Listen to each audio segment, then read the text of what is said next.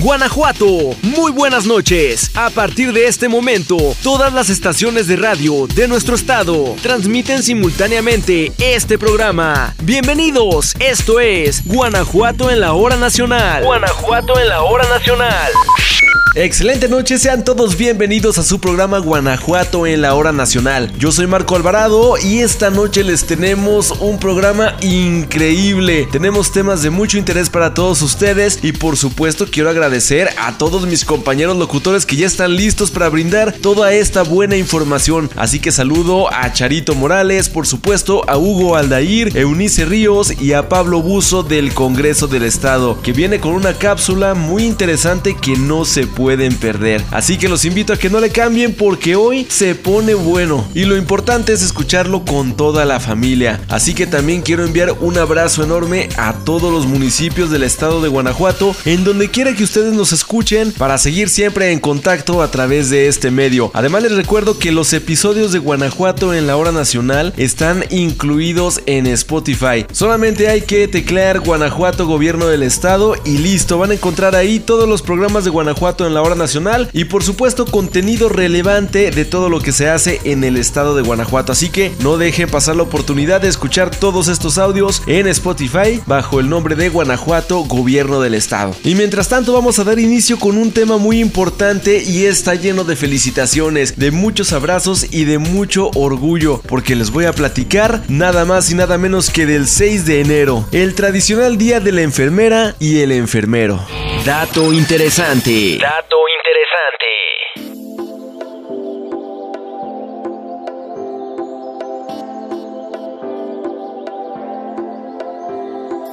Les platico que el Día de la Enfermera y el Enfermero se celebra como un reconocimiento a todas aquellas mujeres y hombres que, por su vocación de servicio y por sus aportaciones científicas y humanísticas, contribuyen a la mejora continua de la calidad de vida y seguridad de los pacientes. Por tradición, el 6 de enero se celebra el Día de la Enfermera y el Enfermero, en virtud de que el médico José Castro Villagrana, director del Hospital Juárez de México, lo instituyó en 1931 y al que calificó como un regalo de Reyes Magos para los pacientes, y también porque fue la fecha en que se realizó la primera Convención Nacional de Enfermería. Sin embargo, la Secretaría de Salud anunció que a partir del año pasado se conmemoraría el 12 de mayo, en el Día Internacional de la Enfermería, en recuerdo al nacimiento de Florence Nightingale, guía y reformadora de la disciplina y considerada pilar fundamental del sistema moderno de educación. Independientemente de la fecha que se celebre, es preciso reconocer a estas personas todos los días por su destacada labor en sus centros de trabajo. La Secretaría de Salud afirma que en México se tienen registrados más de 500.000 enfermeros y enfermeras, una actividad que empezó como un oficio y para la cual existe ahora una licenciatura. Según datos de INEGI, el 85% de los profesionales que ejercen esta labor son mujeres. Por cada 100, 43 son especialistas, 31 técnicos y técnicas, 26 auxiliares. El 61% tienen menos de 40 años de edad y el promedio de escolaridad es de 13.9 años de estudio, lo que equivale prácticamente a dos años aprobados en educación superior. En la actualidad, más de 8.000 profesionales de la enfermería trabajan en las unidades y hospitales de la Secretaría de Salud de Guanajuato, de los cuales el 12% son hombres y el 88% mujeres. En el caso del personal que brinda atención en el primer nivel, como en los centros de salud, su labor se enfoca a la prevención de enfermedades crónicas y a ofrecer servicios como vacunación, detección de cáncer de mama, cérvico-uterino, de próstata y curación de heridas, entre otros. Así que el día de hoy, y a pesar de que ya fue su día, no dejaremos de celebrarlos. Una gran felicitación por el pasado 6 de enero, por tradición, el Día de la Enfermera y del Enfermero. Muchas felicidades y enhorabuena. Y así es como da inicio Guanajuato en la hora nacional. Vamos con más temas de interés. Los dejo con Charito Morales que ya está con nosotros aquí en cabina. Mi nombre es Marco Alvarado y nos escuchamos en la próxima. No te despegues de nosotros. Sigue escuchando Guanajuato en la hora nacional.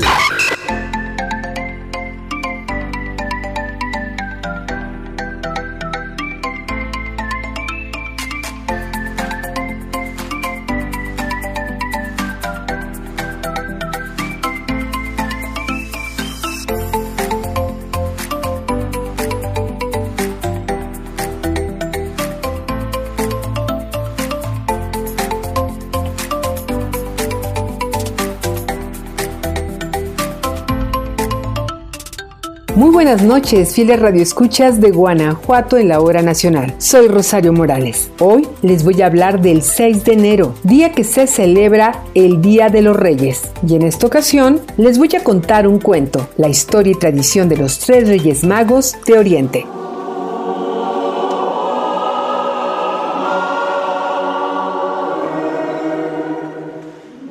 Hace más de dos mil años apareció una estrella luminosa en el cielo que señalaba el lugar donde había nacido un nuevo rey y para descubrirlo solo había que seguir su estela. La noticia se divulgó muy rápido por todo el mundo. Los tres reyes magos de Oriente, que aún no se conocían, emocionados, iniciaron su viaje teniendo como guía la estrella.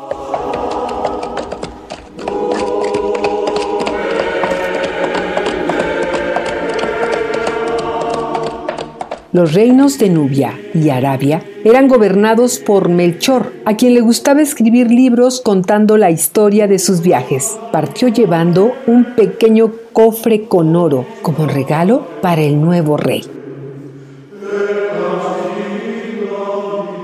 En el reino de Tarsis y de la isla de Sheila, Gaspar era conocido por su generosidad y bondad. Él llevó su mejor incienso, que era aromático y cuyo humo formaba asombrosas figuras. Baltasar gobernaba el reino de Godoy, Aizabá. Era muy querido por todos porque siempre sabía cómo ayudar a los demás. Llevó como regalo un cofre de mirra con la que se podía crear perfumes y medicinas. Un poco antes de llegar a Jerusalén, en medio de una espesa niebla que no dejaba ver la estrella, los Reyes Magos tuvieron la misma idea y coincidieron al subir a un monte. Melchor, Gaspar y Baltasar charlaron animadamente y comenzó en ellos una gran amistad que duraría siglos. Al llegar a Jerusalén, el rey Herodes los recibió en su castillo y les pidió que si encontraban al nuevo rey, se lo hicieran saber a su regreso, para él también ir a adorarlo, cosa que no sucedió debido a la desconfianza que le tenían. Gaspar, Melchor y Baltasar siguieron su camino hasta Belén.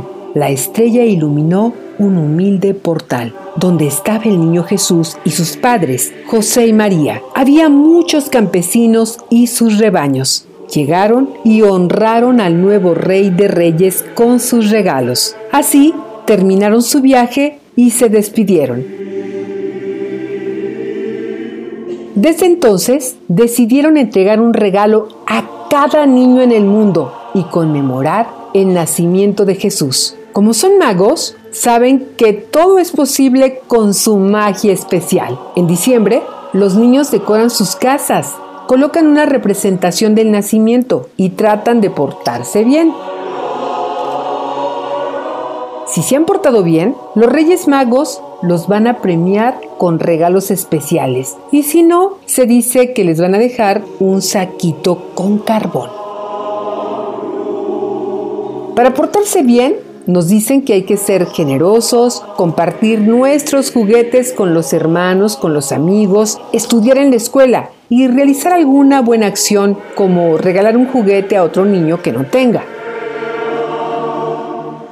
Apenas comienza la Navidad, los niños y las niñas deben escribir una carta a los Reyes Magos pidiéndoles un regalo y un deseo. El 5 de enero, antes de acostarse, deben dejar sus zapatos cerca del nacimiento para que los reyes sepan a quién corresponde cada premio.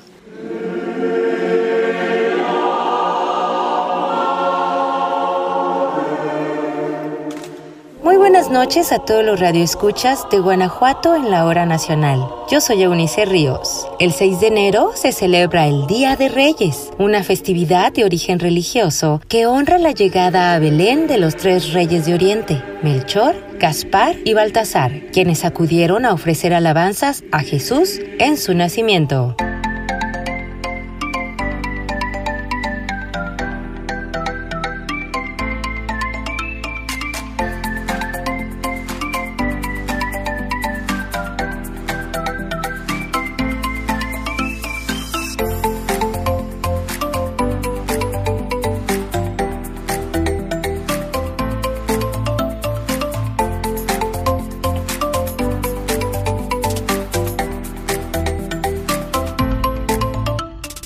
También es conocida como la Epifanía del Señor o Fiesta de la Iluminación. La tradición católica europea la trajo a nuestro país en los tiempos de la conquista y posterior colonización y poco a poco se fue amoldando a nuestra cultura original. Se trata de un día especial para muchos niños.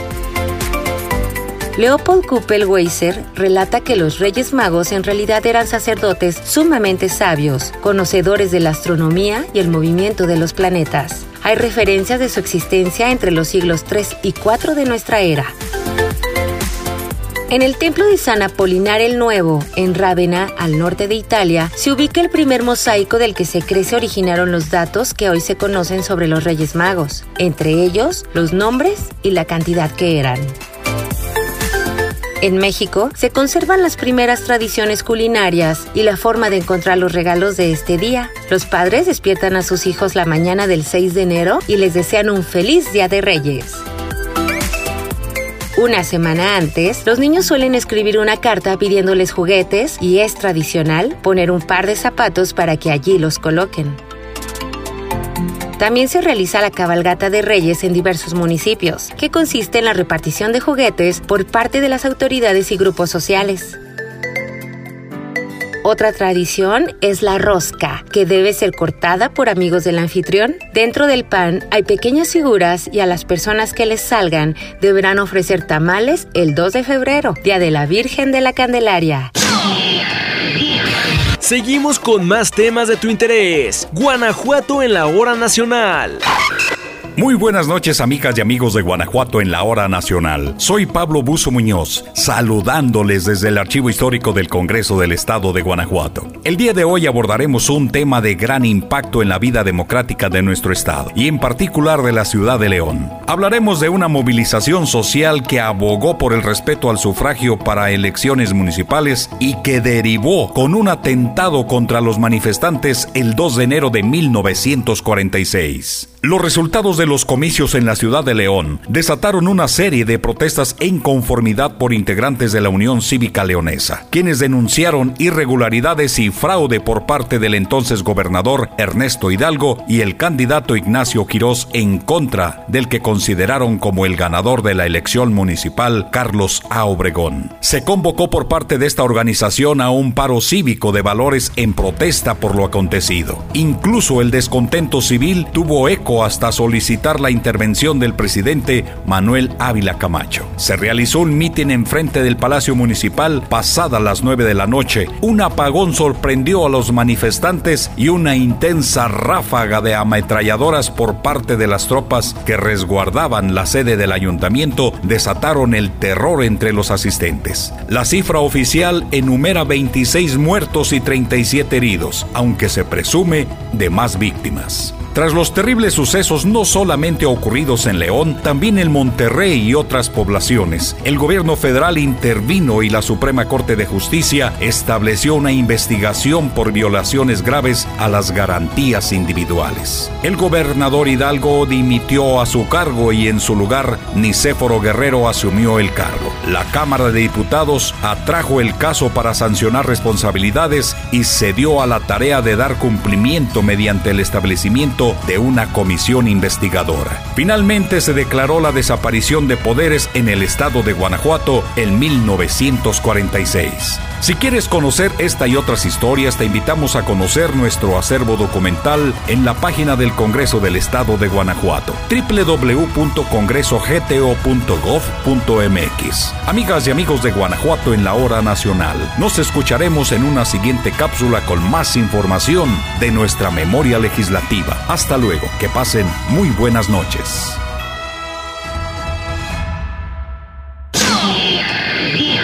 Todo el estado de Guanajuato, reunido en una misma sintonía. Guanajuato en la hora nacional.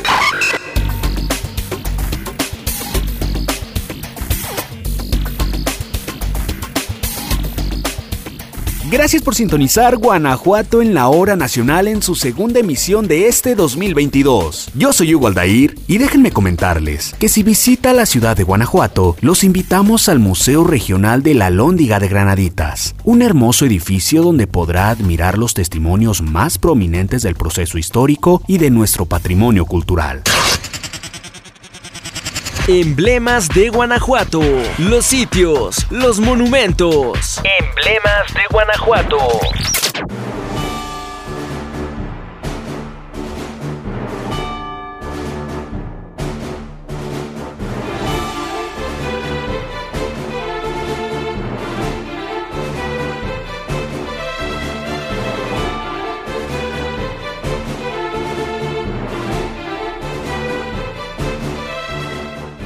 ¿Qué le parece si le cuento la historia de su construcción? Verá, al erigirse la ciudad de Guanajuato y conforme avanzaba su riqueza minera, fue necesario crear edificios que dieran un servicio eficaz para la población y la administración. Así, se construyó un almacén de granos o alóndiga en la segunda calle de Alonso cerca de la Plaza de la Constancia. Como sabemos, la ciudad se ubicó al margen de los caudalosos ríos y la humedad y las constantes inundaciones provocaban que las semillas se echaran a perder. Para ello, a finales del siglo XVIII, el intendente Juan Antonio de Riaño y Bárcenas decidió construir otro almacén en un lugar seguro, a fin de evitar en lo posible las hambrunas recurrentes. En 1793, el procurador del ayuntamiento presentó una iniciativa para la construcción y tres años después, el virrey de la Nueva España la autorizó con un presupuesto de 164.775 pesos. En 1797 se adquirieron 20 casas de la antigua Hacienda de Beneficio, propiedad de María Ignacia Cetuche, Jacinto Cervantes y Antonio Mendizábal. Así pues, comenzó la edificación el 10 de enero de 1798 y concluyó el 7 de noviembre de 1809. Fue tal su esplendor que el historiador Lucas Alamán lo nombró el Palacio del Maíz. Al año siguiente, el 28 de septiembre de 1810, la Alhóndiga sirvió de refugio a los hispanos comandados por el intendente Riaño, ante el feroz ataque de las fuerzas insurgentes, comandadas por el cura Miguel Hidalgo y Costilla. En 1811, las cabezas de los insurgentes, Hidalgo, Allende, Aldama y Jiménez, fueron colgadas en jaulas en las esquinas de la Lóndiga. Aún hoy se pueden apreciar los ganchos que les servían de soporte. El inmueble dejó de ser almacén de semillas. En cambio, fue depósito de tabacos, cuartel de liberales, de conservadores y de franceses. En 1864, cuando visitó la ciudad el emperador Maximiliano, lo convirtió en cárcel hasta 1949 y en 1958 se convirtió en el Museo Regional de Guanajuato. Alberga una vasta colección de piezas de arte plástico, artesanías del Estado, piezas prehispánicas y una sala dedicada a la historia del Estado y el país. Su objetivo es preservar la historia, difundirla, investigarla y rescatarla.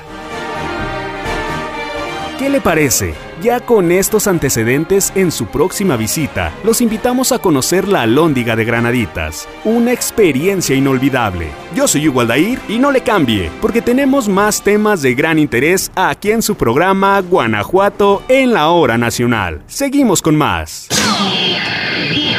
No te despegues de nosotros. Sigue escuchando Guanajuato en la hora nacional.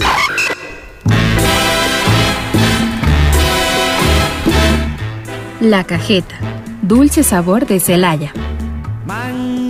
Pocas cosas nos producen placer en el paladar como los dulces que se elaboran de manera artesanal en una gran variedad de sabores, formas y colores.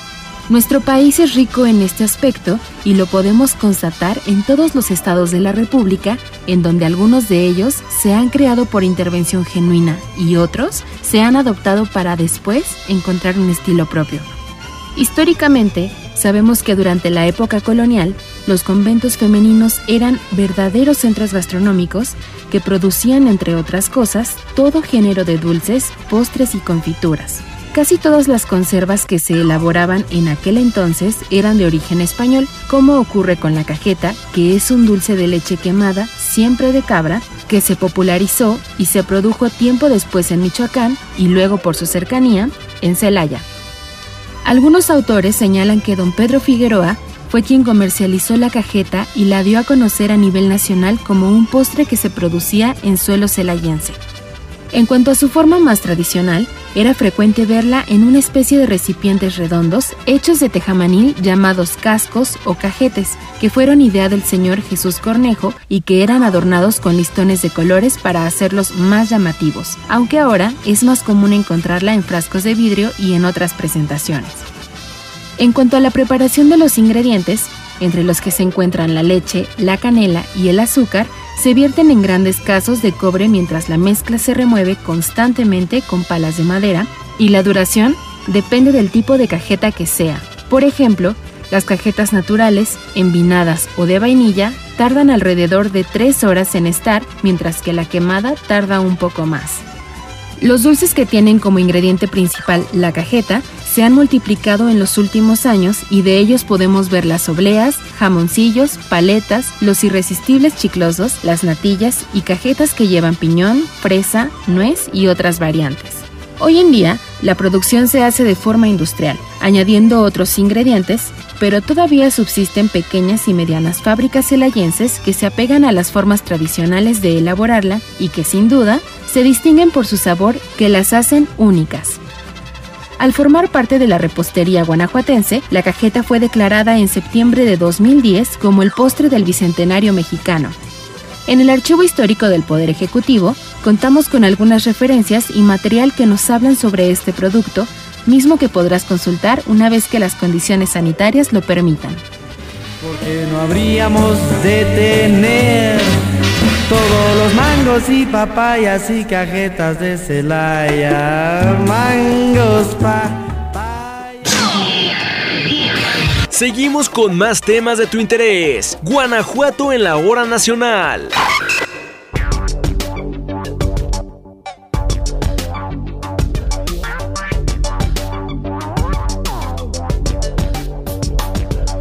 Qué bueno que nos siguen acompañando aquí en su programa Guanajuato en la Hora Nacional. Yo soy Hugo Aldair y ahora les hablaremos de José Mariano Sardaneta, quien nació el 11 de diciembre de 1761 en la ciudad de Guanajuato y murió allí mismo el 9 de enero de 1835.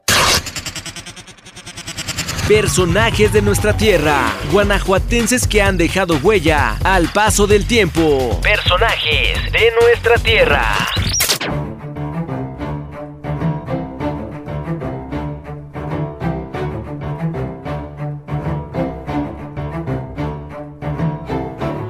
De familia minera, asistió al Colegio de San Ildefonso de México donde estudió ciencias naturales. Sardaneta acumuló varios empleos y cargos públicos. A los 25 años ya era regidor perpetuo de Guanajuato. En su calidad de alférez real, juró y proclamó fidelidad al rey Carlos IV de España, del cual, en premio a sus servicios, recibió la Cruz de Carlos III, la maestranza de Ronda, y sucedió a su padre en el título de Marqués de San Juan de Rayas.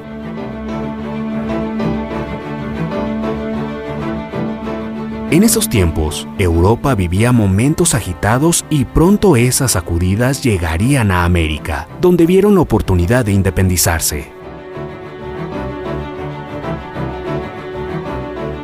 El 15 de septiembre de 1808, el virrey fue detenido y sus bienes confiscados. A todos sus colaboradores y amigos los encarcelaron y al administrador, José de Iturrigaray, lo regresaron a España, nombrando como apoderado a Sardaneta. Él seguía manteniendo sus opiniones acerca de la conveniencia de proclamar la independencia. Electo diputado a las Cortes de España por su provincia, tenía que asistir a las reuniones en el viejo continente, pero no viajó por considerarse sospechoso. A Sardaneta lo declararon como el principal artífice de la insurrección desde su origen. Fue detenido el 18 de enero de 1816 y dos meses después liberado por falta de pruebas. Se le ordenó que partiera desterrado a España, pero se reportó enfermo y permaneció en Veracruz hasta 1820. Cuando se le permitió regresar a la Ciudad de México gracias a la amnistía decretada por las Cortes españolas. Sardaneta, ya rehabilitado y bajo el régimen constitucional, volvió a obtener el voto de sus conciudadanos, que lo nombraron miembro de la Diputación Provincial de Guanajuato y de la Corte, que lo nombró miembro de la Junta de Censura de la Libertad de Imprenta. En 1821 vio realizado su sueño de independencia e Iturbide lo nombró miembro de la Junta Soberana Gubernativa del Imperio. En el acta de independencia figura su firma con la de otros compañeros de lucha. Después fue elegido diputado del primer Congreso mexicano y nombrado consejero en 1830, cargo al que renunció por su avanzada edad. José Mariano Sardaneta, segundo marqués de San Juan de Rayas, falleció el 9 de enero de 1835 a la edad de 74 años. Sus restos mortales descansan en el convento de San Diego de Guanajuato, del que era síndico y benefactor. Interesante la vida de Sardaneta, ¿verdad? Yo soy Hugo Aldair y nos escuchamos el próximo domingo para traerles más temas de gran interés, aquí en su programa, Guanajuato en la Hora Nacional.